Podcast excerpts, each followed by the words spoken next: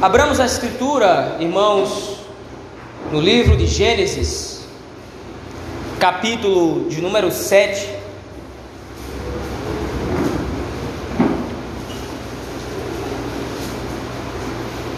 Livro de Gênesis, capítulo de número 7.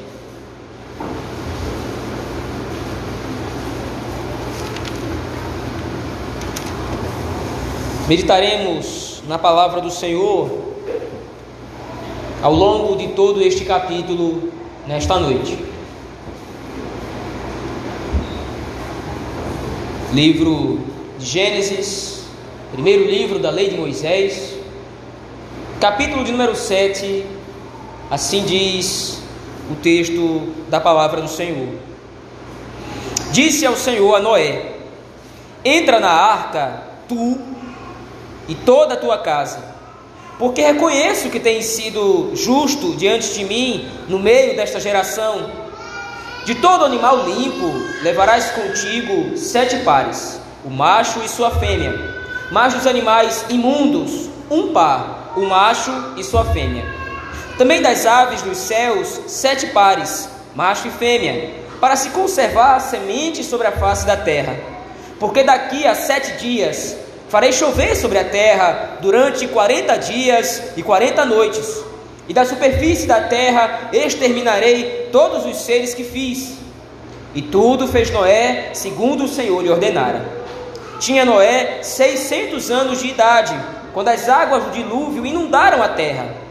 Por causa das águas do dilúvio, entrou Noé na arca, ele com seus filhos, sua mulher e as mulheres de seus filhos dos animais limpos e dos animais imundos, e das aves e de todo réptil sobre a terra entraram para Noé na arca, de dois em dois, macho e fêmea, como Deus lhe ordenara. E aconteceu que, depois de sete dias, vieram sobre a terra as águas do dilúvio. No ano 600 da vida de Noé, aos 17 dias do segundo mês, nesse dia, romperam-se todas as fontes do grande abismo, e as comportas dos céus se abriram e houve copiosa chuva sobre a terra durante quarenta dias e quarenta noites. Nesse mesmo dia entraram na arca Noé, seus filhos, Sem, Cam e Jafé, sua mulher e as mulheres de seus filhos. Eles e todos os animais segundo as suas espécies, todo gado segundo as suas espécies, todos os répteis que rastejam sobre a terra segundo as suas espécies todas as aves segundo as suas espécies, todos os pássaros e tudo o que tem asa. De toda a carne em que havia fôlego de vida, entraram de dois em dois para Noé na arca. Eram macho e fêmea os que entraram de toda a carne, como Deus lhe havia ordenado. E o Senhor fechou a porta após ele. Durou o dilúvio quarenta dias sobre a terra. Cresceram as águas e levantaram a arca sobre a terra predominaram as águas e cresceram sobre modo na terra, a arca, porém, vogava sobre as águas. Prevaleceram as águas excessivamente sobre a terra e cobriram todos os altos, altos montes que havia debaixo do céu. Quinze côvados acima deles prevaleceram as águas e os montes foram cobertos. Pereceu toda a carne que se movia sobre a terra, tanto de ave como de animais domésticos e animais selváticos, e todos os enxames de criaturas que povoam a terra, e todo o homem.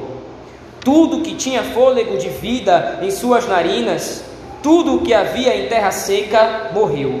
Assim foram exterminados todos os seres que havia sobre a face da terra, o homem e o animal, os répteis e as aves dos céus foram extintos da terra ficou somente Noé e os que com ele estavam na arca. As águas, durante 150 dias, predominaram sobre a terra. Amém. Vamos orar ao Senhor nosso Deus nesse momento. Pai Santo e Justo, nós temos lido a tua palavra. Aplica, Senhor, este texto sagrado aos nossos corações o Senhor iluminou, inspirou Moisés a escrevê-lo, a redigir exatamente o que o Senhor queria que fosse escrito, usando o seu servo. Agora te pedimos, Senhor, que beneficie a tua igreja, nos iluminando para entender o texto inspirado. Aplica esse texto ao nosso coração, Senhor. É isso que nós te pedimos e rogamos no nome de Cristo Jesus. Amém. Como nós vimos, meus irmãos, no domingo passado, a história da redenção, a história de modo geral, ela está necessariamente estruturada para acontecer de acordo com dois eventos simultâneos. O Senhor Deus, desde o início dos tempos, no livro de Gênesis, registrou através de Moisés, seu servo, comunicando a todo Israel e posteriormente a toda a igreja do Senhor, que o modo como o mundo está vivendo está baseado exatamente no desejo de Deus de manifestar juízo e salvação. Esse é o modo, não somente como nós olhamos para a história no passado, mas esse é o modo, como aprendemos no domingo passado, quando finalizamos o capítulo 6, esse é o modo através do qual nós devemos ler os nossos tempos hoje.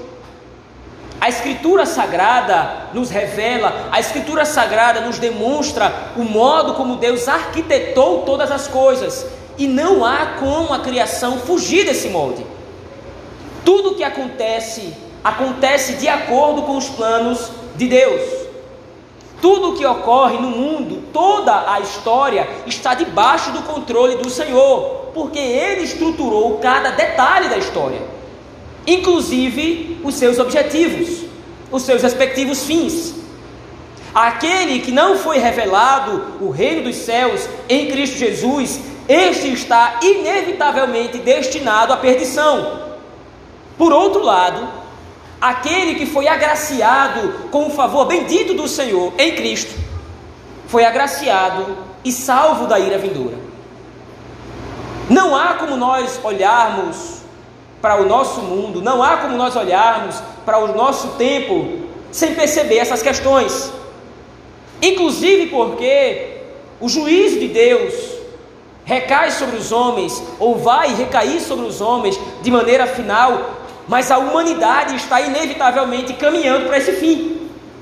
Enquanto que, por outro lado, a bênção do Senhor para a salvação também será algo futuro ou consumado futuramente, mas é experimentado pelo povo de Deus já no tempo presente. Então, quando nós olhamos agora para o relato do capítulo 7 nós estamos vendo apenas os detalhes expandidos da narrativa que foi iniciada ou prometida no capítulo 6. Lá, o Senhor iniciou ou anunciou o juízo iminente que viria e que recaria, recairia sobre a humanidade. Agora, no capítulo 7, nós vamos ver então a execução do plano do Senhor, ou seja, o dilúvio que foi profetizado e que foi prometido agora vai ser executado finalmente. Porém, esse texto, capítulo 7, ele não é somente um resumo do acontecimento do dilúvio. Mas o texto do capítulo 7 entra como um interlúdio entre o capítulo 6, quando o dilúvio é anunciado, e o capítulo 8, quando o dilúvio termina. No capítulo 6, o Senhor anuncia os seus planos de salvação para o seu povo, que inclui juízo. E no capítulo 8, o Senhor retoma esse mesmo princípio, demonstrando como foi que ele executou e entrando numa aliança com Noé, garantindo isso, como nós veremos no próximo domingo. Porém, o capítulo 7, então, está no meio da narrativa e serve como uma advertência para o povo de Israel. Lembre-se mais uma vez não é Noé que está escrevendo o livro de Gênesis, é Moisés. Então, o autor bíblico, ele está usando a própria história para advertir o povo de Israel. A história é usada por Moisés aqui como meio didático, como meio de ensinar o povo os caminhos do Senhor, como é que vocês devem viver. Nós já vimos algumas lições desde o capítulo 1. Sempre que Moisés deseja demonstrar ao povo de Israel como deve se santificar na presença do Senhor, ele está recorrendo nesse livro de Gênesis à própria história das origens do povo de Israel, que descende do próprio Senhor Deus, como filhos da mulher, como descendentes e herdeiros do Senhor. Então, para obtermos uma visão ainda mais clara desses princípios, nós precisamos enxergar como outras passagens das Escrituras Sagradas, em especial duas que nós vamos ver hoje, Como é que essas passagens elas interpretam esse relato do capítulo 7 de Gênesis? Por isso eu peço que você abra a sua Bíblia, por favor, agora, no livro de Mateus, capítulo de número 24. Lá nós encontraremos o Senhor Jesus Cristo usando esse relato de Gênesis capítulo 7, interpretando esse relato da forma devida, de acordo com o que ele realmente significa. Veja aí, por favor, Mateus capítulo 24, versículos de 37 a 39. Pois assim como foi nos dias de Noé, diz o texto, pois assim como foi nos dias de Noé, também será a vinda do filho do homem. Porquanto, assim como nos dias anteriores ao dilúvio, comiam e bebiam, casavam e davam-se em casamento, até o dia em que Noé entrou na arca e não o perceberam. Então, quando veio o dilúvio, os levou a todos. Assim será também a vinda do filho do homem. O Senhor Jesus Cristo interpreta Gênesis 7 da mesma forma como Moisés tensionou redigi-lo, tensionou escrevê-lo. E qual é o ponto em questão? No meio de toda uma geração perversa, no meio de toda uma geração rebelde e contrária às leis do Senhor, somente Noé dá ouvidos à voz do Senhor. Veja, quando nós vemos lá o capítulo 7 de Gênesis, nós vamos ver que é dito isso de Noé mais uma vez. Eu reconheço que você tem sido justo diante de mim no meio de toda essa geração. Nós vimos isso no domingo passado. No meio de toda, uma, toda a humanidade, somente Noé e a sua casa foram achados justos diante do Senhor. Tal era a depravação dos ímpios, tal era a depravação do mundo, que somente uma família foi considerada digna por Deus, é claro, não que eles tivessem algo neles mesmos que pudesse de alguma forma atrair a bênção do Senhor, mas somente Deus olha para uma família a fim de salvá-la. E nessa família é que Deus pretende então preservar a sua linhagem e a sua semente. Mas qual é o ponto que o Senhor Jesus Cristo chama atenção nesse texto? Como é que estavam vivendo as outras pessoas? Noé, nós entendemos. Em determinado momento da vida de Noé, o Senhor se revela a Noé e lhe dá uma ordem. Você vai fazer uma arca com tantos metros de comprimento, por tanto de largura, você vai fazer desse jeito, você vai entrar na arca, você, a sua mulher, as mulheres dos seus filhos e os seus filhos, e vocês vão ser preservados. Essa revelação ela foi dada a Noé. No meio de toda essa revelação do Senhor, enquanto Noé construía a arca, e veja, o processo de construção da arca aponta para a proclamação da mensagem salvadora de Deus. Porque o fato de Noé construir a arca não estava necessariamente despercebido à vista dos outros. As pessoas viam Noé trabalhando, construindo a arca. Mas qual é o ponto? O Senhor Jesus Cristo enfatiza aqui, nesse trecho do versículo 37 a 39, os ímpios davam pouco caso com relação ao anúncio do juízo de Deus. Mas como é que eles davam pouco caso? Como é que eles ignoravam o fato de que Deus havia anunciado o juízo iminente que viria e seria inalterável e alcançaria toda a humanidade? Veja o texto mais uma vez, lá de Mateus 24, versículo 38. Eles comiam, bebiam, casavam e davam-se em casamento. O ponto aqui do comer e beber, casar-se ou dar-se em casamento, não é, não, não é o erro, o pecado não está nisso. Porque essas coisas são naturais do homem. O homem come, o homem bebe, o homem se casa. Mas o ponto em questão que é enfatizado por Cristo aqui é: eles estavam vivendo de maneira negligente e displicente. O Senhor enviou através de Noé o anúncio de juízo. O Senhor enviou através de Noé o anúncio da destruição, do julgamento do pecado, do julgamento dos povos rebeldes, de todos aqueles que estavam se opondo contra Deus, praticando iniquidades. Mas o povo vivia de maneira negligente. A ênfase do texto de Gênesis 7, interpretado pelo Senhor Jesus Cristo, aqui nesse texto, é de que, ao passo que o anúncio do juízo ele é dado, a reação dos ímpios é simplesmente ignorá-lo. Todo aquele que, se não for iluminado pelo Espírito, ouve a mensagem de salvação que está contido através dela, o anúncio do juízo, a ignora. A mentalidade então que Moisés deseja refletir ou referenciar para o povo de Israel é: vocês percebem isso? O Senhor anuncia juízo, o Senhor anuncia destruição, mas como é que os ímpios procedem? Eles não se importam. Viver para esse mundo apegado a essas coisas é fazer pouco caso da obra da salvação e do anúncio da redenção. Viver nesse mundo apegado à matéria, apegado às coisas dessa vida, apegado à riqueza, apegado a bens, tudo isso é a prova cabal de que alguém não foi iluminado com o Espírito para reconhecer quão emergencial é a obra da redenção. Porque o anúncio da salvação traz consigo, inevitavelmente, o anúncio do juízo.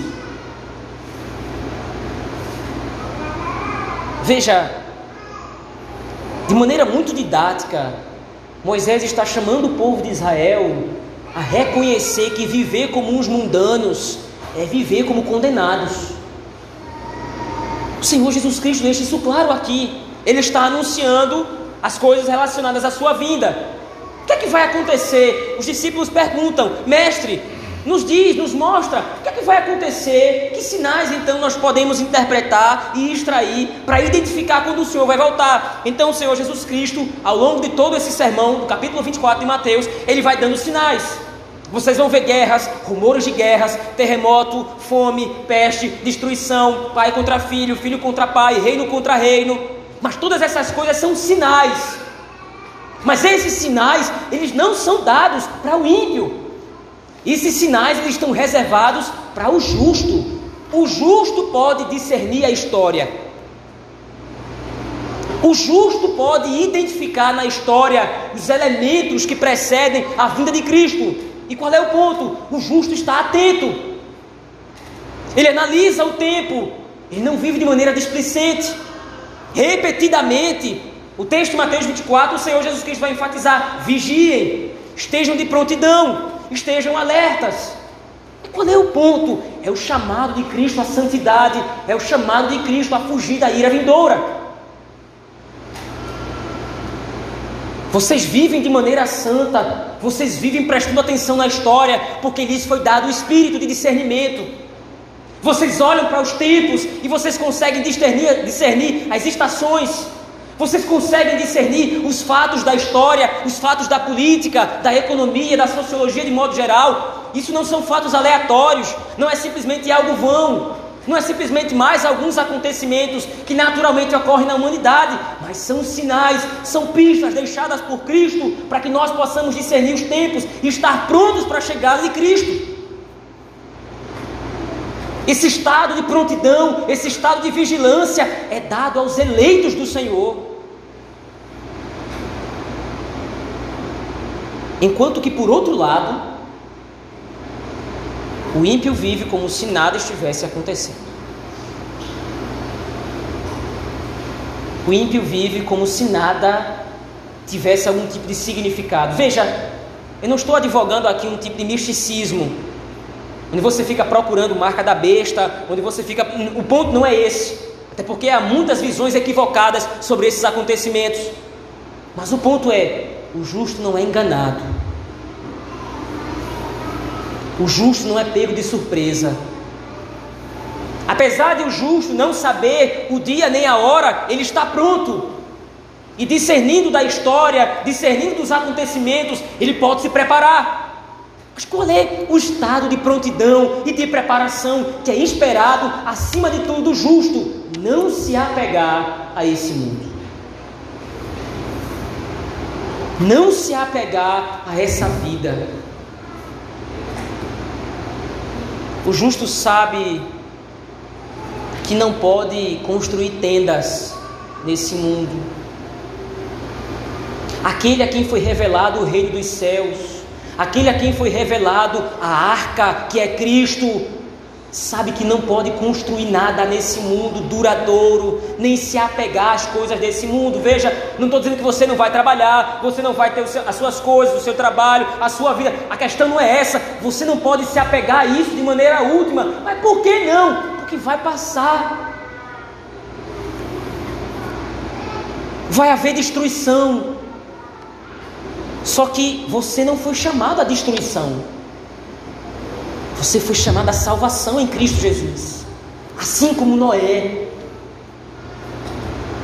O Senhor, no seu coração, nos planos eternos, no decreto da Trindade, já havia estabelecido todo o plano, o passo a passo de tudo o que deveria acontecer.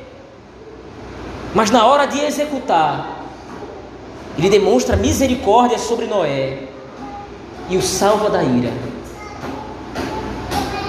É isso que nós lemos em Gênesis 7. Mas veja, mais uma vez, o reforço feito por Cristo aqui é esse. Fincar raízes nesse mundo, viver de maneira desleixada nesse mundo, importar os padrões de vida mundanos, Importar os costumes pagãos e mundanos é se aliar aos que estão perto de ser destruídos. Ninguém que está vendo uma casa pegando fogo corre para dentro. Ninguém que está vendo a tempestade chegando vai se lançar ao mar porque sabe que se for, vai morrer, vai ser destruído. Então por que, que nós vamos amar esse mundo, nos apegando a essa vida? Veja, Moisés está dizendo isso para o povo de Israel, anos atrás, milênios atrás, vocês estão indo para uma terra que manda leite e mel. É a terra prometida do Senhor. Ele prometeu a Abraão, nossos pais. Mas lá vocês vão encontrar povos idólatras. Lá vocês vão encontrar povos que vivem de acordo com outros padrões. Eles estão cegos. O juízo do Senhor é iminente contra o pecado. O, juízo do Senhor é inalterável contra o pecado. A sentença de morte deles já foi decretada, não vai ser alterada. Não se aliem a eles.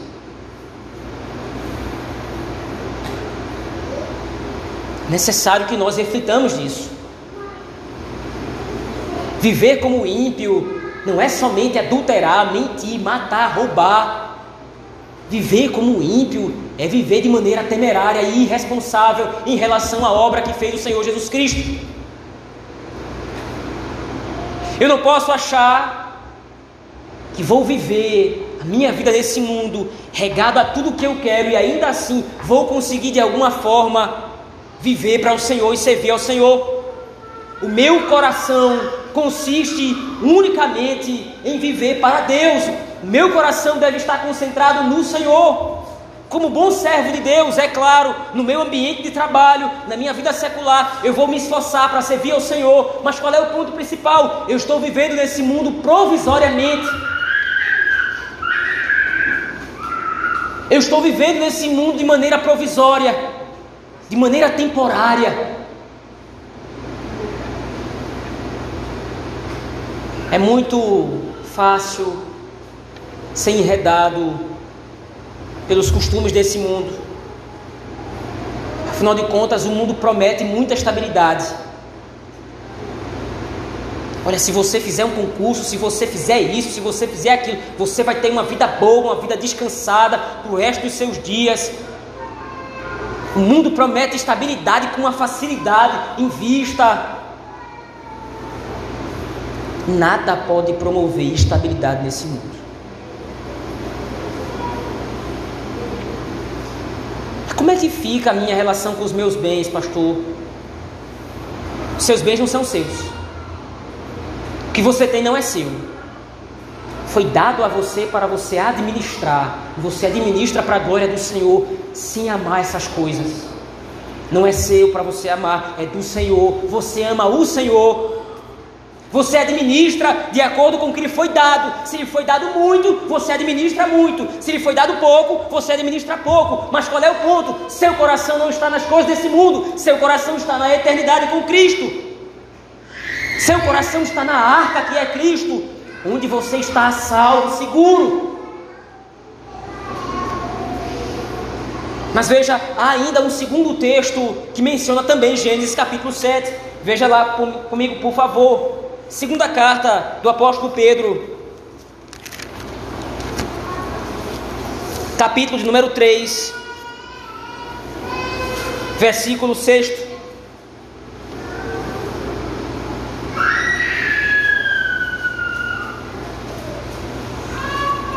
Aliás, volte comigo, dois versículos, capítulo 3 de 2 Pedro, segunda carta de Pedro, a partir do versículo 4.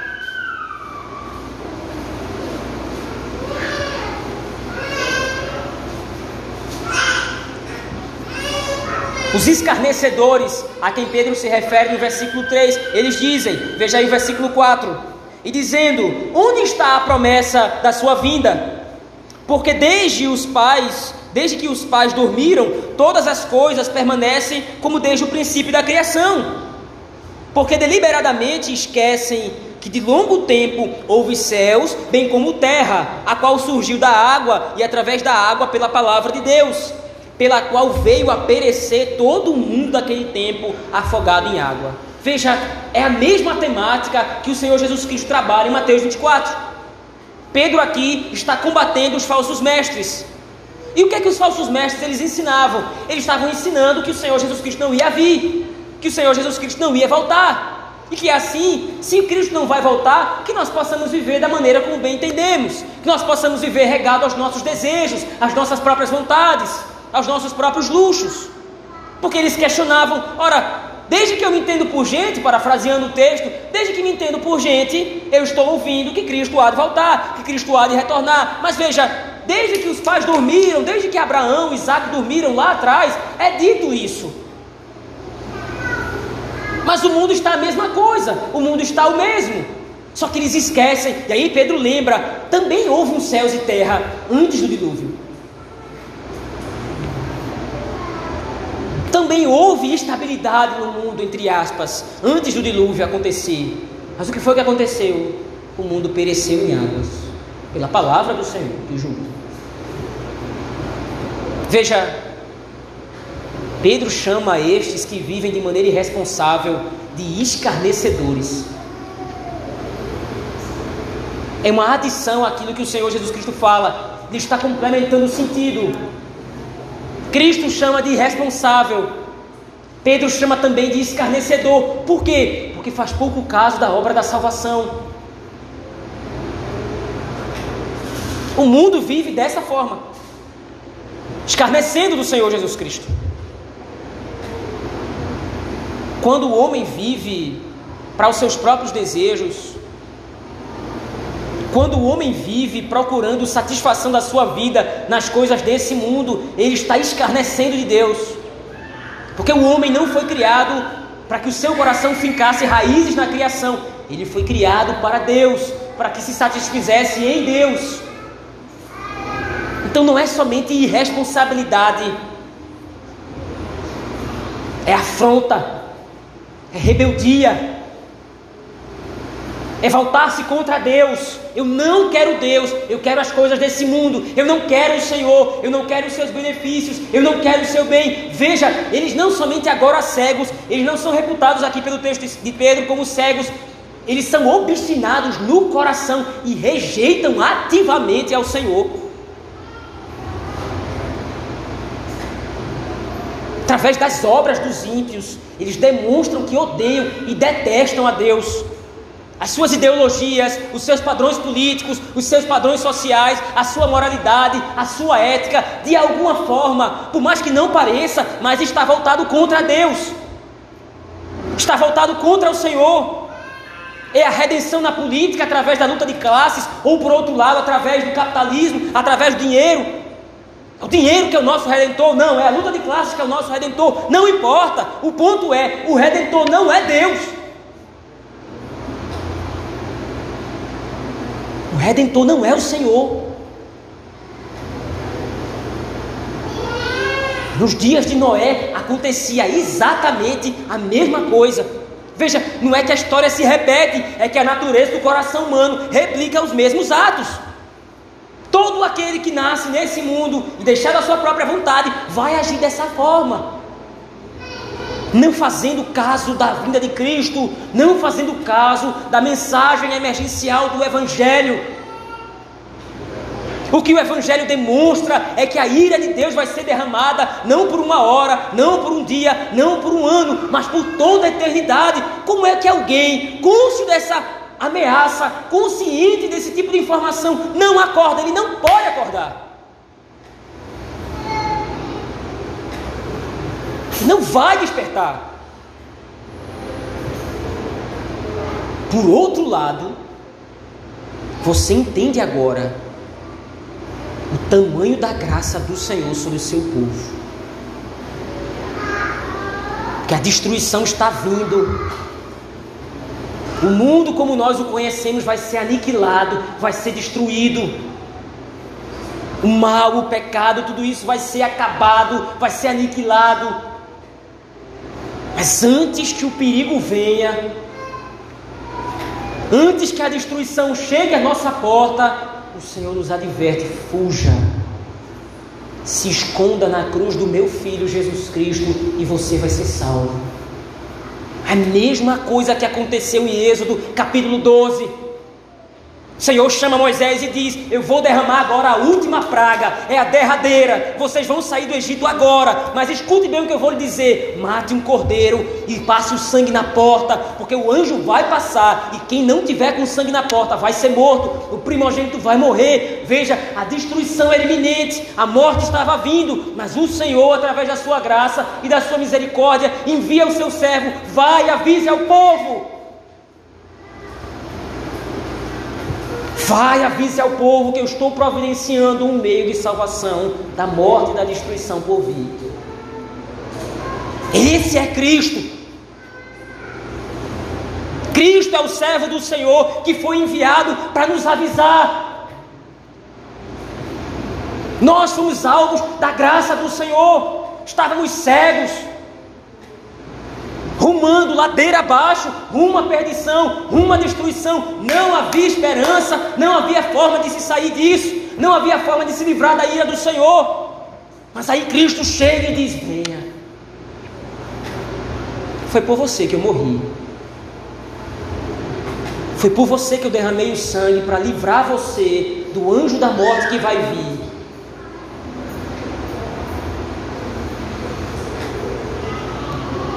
Que Gênesis capítulo 7 nos ensina, meus irmãos,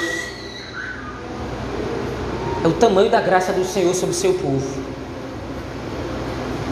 Dilúvio veio, destruiu a todos.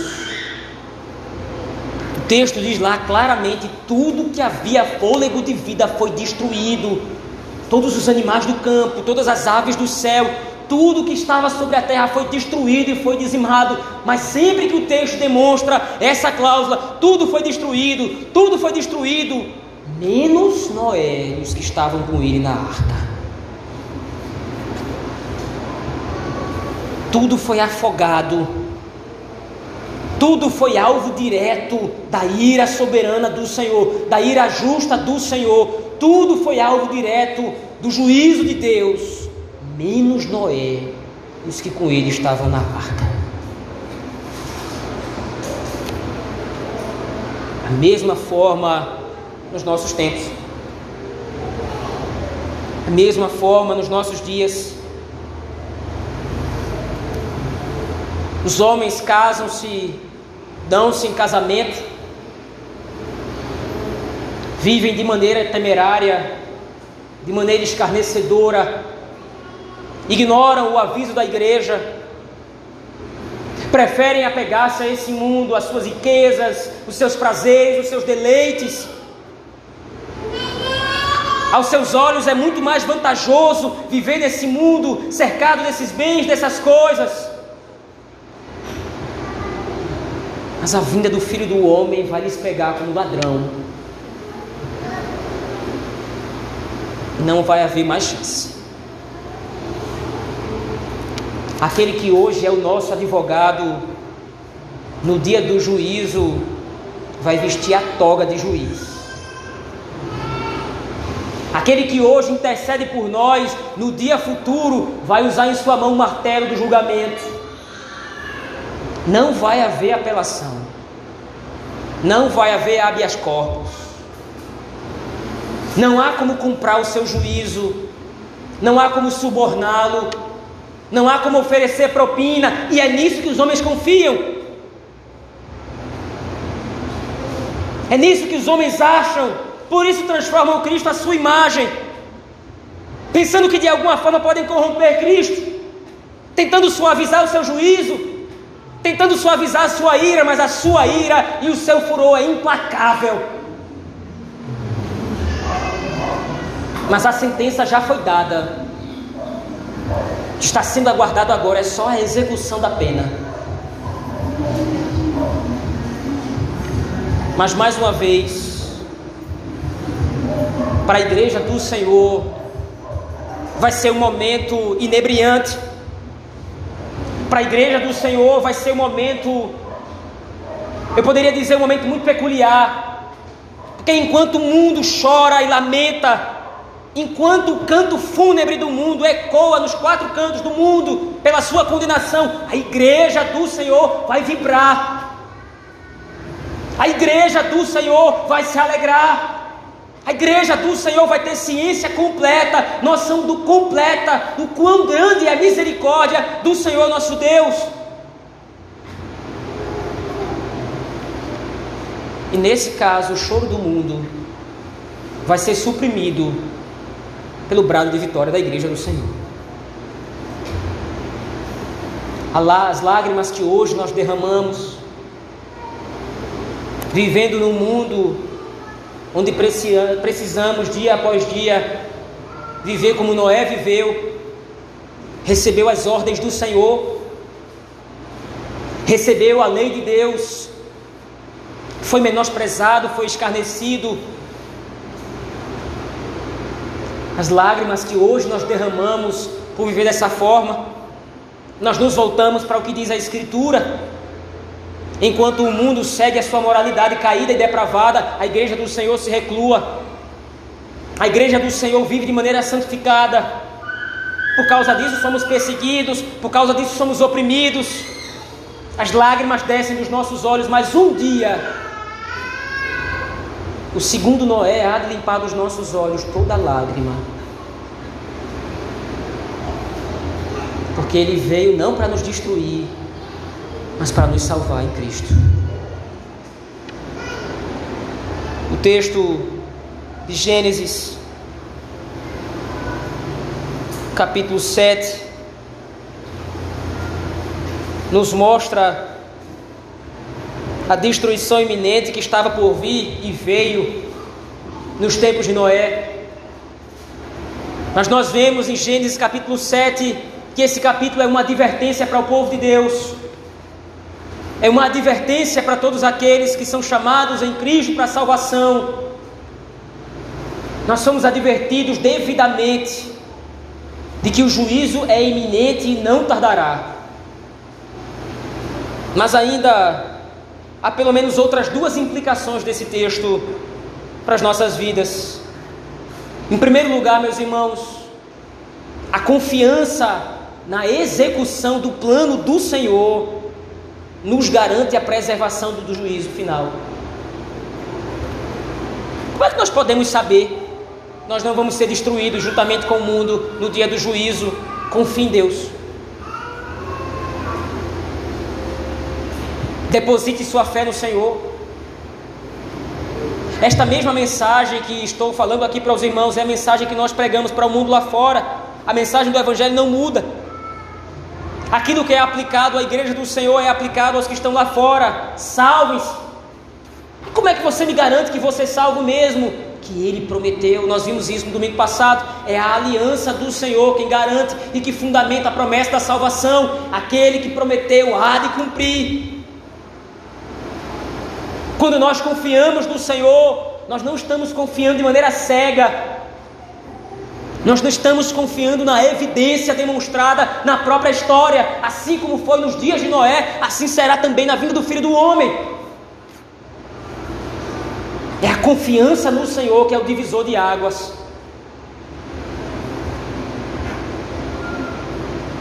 Em segundo lugar, meus irmãos, como naturalmente vimos, não há como aguardar a redenção final sem que nos mantenhamos em santidade e em obediência. Como nós vimos no livro de Gênesis, capítulo 7, capítulo 6, Noé recebe uma ordem do Senhor e ele executa a ordem de acordo com o que lhe foi dito, como ele foi ordenado. Qual é o resultado disso? Ele foi preservado. É claro que nós não podemos distorcer o texto para parecer que a salvação é por obras. Quer dizer então que se eu obedecer é que eu vou ser salvo? Não, mas você vive de acordo com aquilo que você é em Cristo Jesus, isto é, salvo. A santidade e a obediência não são moedas de barganha, não é moeda de troca, é a expressão daquilo que você é. Viver então em santidade e em obediência ao Senhor expressa que você está esperando um novo céu e nova terra. Viver apartado do mundo, apartado do seu sistema, corrompido, ético e moral, é a demonstração clara de que você entregou sua vida a Cristo. É quando nós damos ouvidos à voz do Espírito que ecoa na Escritura. É quando diariamente nós lavamos as nossas vestes no sangue do Cordeiro, obedecendo a palavra de Deus, que nós estamos demonstrando qual é a nossa confiança final e última. Não é em homens, não é na política, não é na economia, não é na sociologia, não é em nada disso, é em Cristo. Para o mundo lá fora, Cristo é apenas a invenção dos homens, é a forma de oprimir as massas. Para o mundo lá fora, a fé cristã é somente mais uma religião entre tantas outras. Por que, que o mundo relativiza tanto a fé cristã? Porque se opõe à mensagem de juízo da parte de Deus. Não querem admitir que o controle da história está nas mãos do Criador. Como é que a igreja reflete o contrário disso? Quando for requisitado e quando for possível, nós damos razão da nossa fé. Nós proclamamos que somente Jesus Cristo é o Senhor para a glória de Deus Pai. Nós mencionamos a Escritura, mas o meio principal através do qual a igreja profetiza, a igreja fala que o juízo é vindouro, que o juízo é iminente, é através de uma vida de santidade e de obediência ao Senhor. Quando o mundo enxergar o padrão divino que nós vivemos em santidade, em obediência à palavra do Senhor, a mensagem do Evangelho é anunciada. E assim eles serão indesculpáveis se se mantiverem contumazes e rebeldes em seus corações, fazendo pouco caso do Evangelho. Mas quanto a nós, resta-nos a obediência. O crente prova a sua filiação a Deus odiando o pecado e mantendo-se afastado do mesmo, resistindo às tentações. A verdadeira prontidão cristã é demonstrada através de uma luta diária e constante contra o pecado. Como eu sei que estou aguardando a vinda de Cristo? eu sei que estou me preparando para a vinda de Cristo? Eu amo ao Senhor e aos seus mandamentos? A minha vida é pautada pela lei de Deus e pela Escritura? Eu vivo de maneira santa? Ou de alguma forma estou importando os valores mundanos?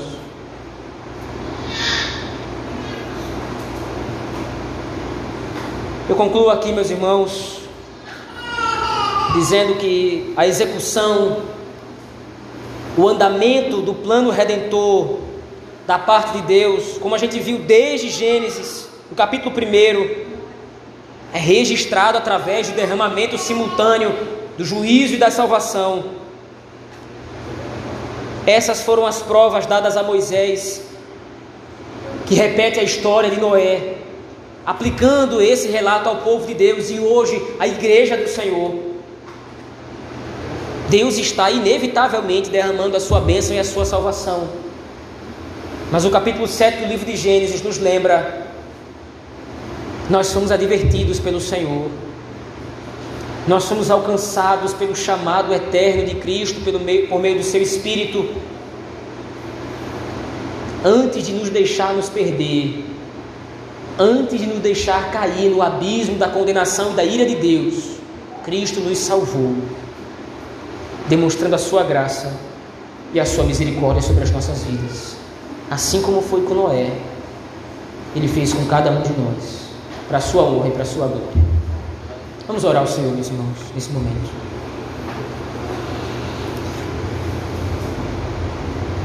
Ó oh Deus, Somente através da tua palavra é que nós entendemos.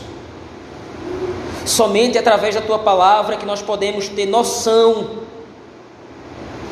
de quão grande salvação o Senhor executou em nosso favor. Somente lendo a tua palavra que nós temos dimensão do tamanho da destruição e da tua ira que está por ser derramada nesse mundo. É somente através de Cristo, é somente através da tua palavra que nós enxergamos o tamanho do livramento que o Senhor nos deu. Assim como o Senhor deu a Noé, avisando do juízo iminente e salvando por meio da arca, muito maior salvação o Senhor providenciou em Cristo Jesus. Noé foi salvo de um dilúvio, nós somos salvos das chamas do inferno. Noé foi salvo do afogamento, nós somos salvos da destruição eterna. Obrigado por Cristo Jesus, nossa arca, em quem nós estamos seguros. Quando Noé entrou na arca, o Senhor fechou por fora. Isso impedia que ele se perdesse, que ele fosse destruído. Da mesma forma, o Senhor também nos assegura em Cristo Jesus a nossa salvação. Mas, Senhor, nós te rogamos. O Senhor fechou a arca do lado de fora também para impedir que outros entrassem.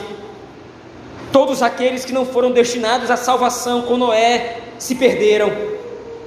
Assim também será na vinda do Filho do Homem, assim também será com Cristo.